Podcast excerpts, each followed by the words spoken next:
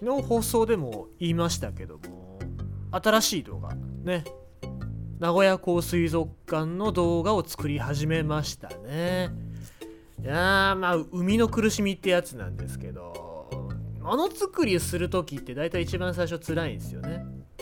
まあ、ペンギンがいっぱい見れるっていうのはすごく嬉しいんですけどもね。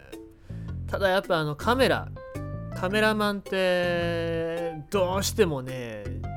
死に死に絵っていうかそのダメな絵使えない絵とかよく撮ってくるんですよね。使えここまで使えてんだけどここまでは使えない。ここまでここでこう動いたら使えねえだろうっていうシーンがよくあってね。もうなんだろう。やめちまえもうっていうシーンがよくあるんですよね。もう誰だよこんな下手くそなカメラマンや。めちまえもう本当によっていう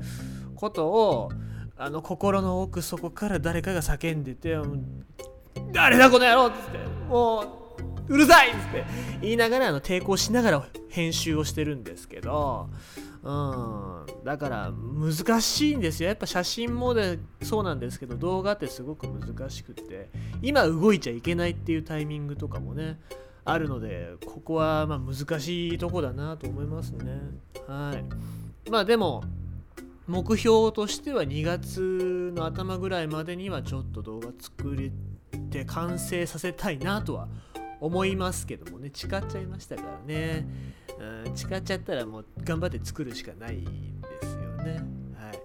えー、そんな感じなんだけどもね。動物のニュース。ちょっと最今日あのあんまり話す内容がないかなと思ったらありましたね。えっ、ー、と筋肉を強化した、えー、マイティマウスが宇宙から地球に帰還っていうこのニュース。何なんだろうっていう思ったんですけどまああの遺伝的に筋肉を、えー、お薬で、えー、筋肉を強化した40匹のマウスが、えー、宇宙空間に、まあ、しばらく滞在してそれで、えー、最近帰ってきたというニュースなんですけどもね。この筋肉を強化したマウスって何の役に立つのか何のために言ってたのかっていうと、えー、宇宙空間だと、まあ、筋肉とか骨って衰えちゃうんですよね。重力がないのでそこの環境にいるとね。でも、えー、まあ、そのために、まあ、宇宙飛行士の人って毎日トレーニング筋トレしてるんですよね。宇宙あの宇宙ステーションとかの中で。あなんだろうその器具かなんかをこう結びつけてなんか輪ゴムみたいな輪ゴムじゃねえや。なんか器具に取り付けて地球と同じ重力化のと同じような負荷をかけて、え、筋肉が衰えないようにしてるんですけども、えー、まあ、その筋肉の衰えを予防して、え、まあ、地球から帰ってきた後でも、まあ、回復するのをね早素早く回復できるようにっていうのを促すための、えま、なんかその薬をね、え作ってるっていうので、えマウスにものすごい筋肉質ムキムキの筋肉質なマウスが出来上がったそうですね、えー、通常の2倍普通のネズミの2倍の筋肉量を持った、えー、マウスたち、まあ、その動物にはその筋肉の発達を阻害するための、えー、物質っていうのが、えー、あるあってそれによって、まあ、筋肉がつかないつきづらいみたいなそういうのがあるんですけどそれを阻害するのを、えー、抑える、え、薬を入れることによって筋肉ムキムキマッチョのネズミさんたちができたっていう話ですね。で、まあ、宇宙空間から戻ってきて、えー、まあ、その後の経過をちょっと見て、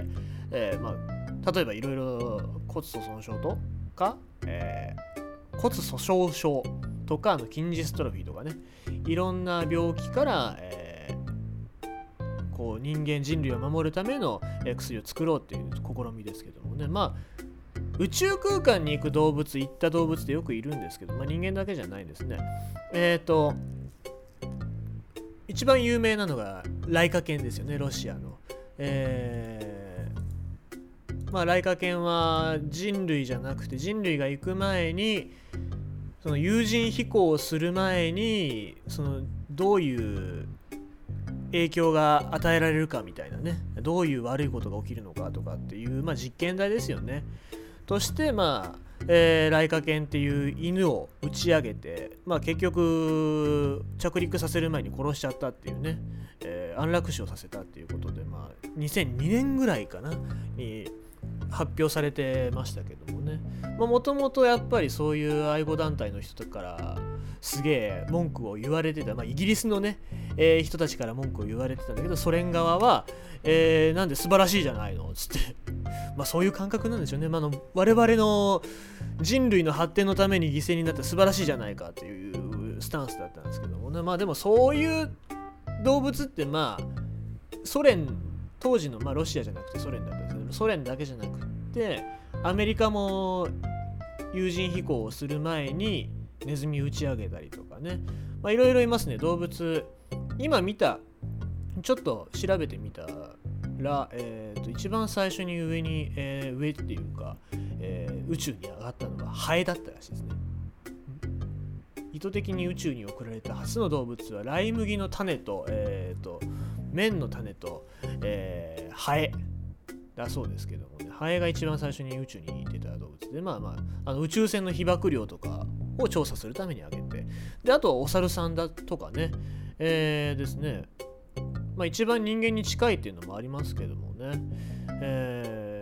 ー、あとはそうまあ犬猫はよく送られますね。猫も送られてますね、えー、亀、えー、カエル。まあ実験のためというかどういう影響があるのかっていうのもあるんでしょうけどもね。えー、なんかいろいろ鶏も上がってますね。日本の、えー、宇宙飛行士の実験だと、えー、毛利守さんが錦鯉、えー、を、えー、宇宙に持ってったりとかっていうことでやってますけどもね、まあ、実験台まあちゃんと実験として持ってて戻ってくるんだったらね いいんですけども。なんだろう人間が死なないためにあげられた動物たちっていうのは大体あのあんまりいいことにならないですね。しかもまあ犬とか猫とかまあお猿さんとかでしょ？だからなんて言うんでしょうね。なんか人間に近しい動物。人間に近づかれちゃった動物ほどなんか、うん、不幸な目に遭ってるなっていう感じはしますけどもね。うん。まあ、あの今さっき言ってたライカ犬なんかも、まあ、そういう歌なんかもね初音ミクの歌とかなんかいろいろ歌ができるぐらいすごい有名なんですけどもね。なんかやっぱうん近いからの悲劇っていうのもあるかなっていう。まあ、おかげさまで僕らの生活だったりとかも地球の環境だったりとか宇宙に行ったらどうなるんだっていう、まあ、人間の進化、まあ、僕は人間じゃないですけど皆さんのねあの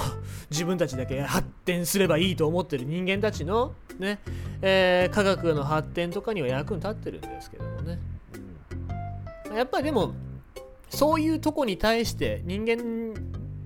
のおかげじゃないんだ人間が賢いからじゃないんだよっていうのはちょっとね分かっておいてほしいですね。宇宙に行った動物のおかげなんですよねそれは。一番人間よりも先に犠牲になった。ガガーリンが偉いんじゃないですよ。ね。でまあこうやって多くの犠牲があるわけですよ。犬でも猫でも猿でも。でその犠牲のもとに今の科学があるので、まあ、それはやっぱ戦争とかなんだろう。ねどっかのお金持ちの人みたいにもう100万円配りますみたいなそんなんじゃなくて利益のためじゃなくてに利用するんじゃなくて、まあ、そういうことで得られた科学っていうのはやっぱ正しく使わないといけないですね。だからまあそれは戦争とか利益、えー、自分の国とか自分たちの利益のためだけじゃなくて社会全体というか社会全体じゃないですね。これは地球ですね。科学はやっぱ地球に還元しないといけないと思うんですね。今。特に、まあ、オーストラリアなんかでも火事とか起こってますけどそれをちゃんと分析したりとかどうすれば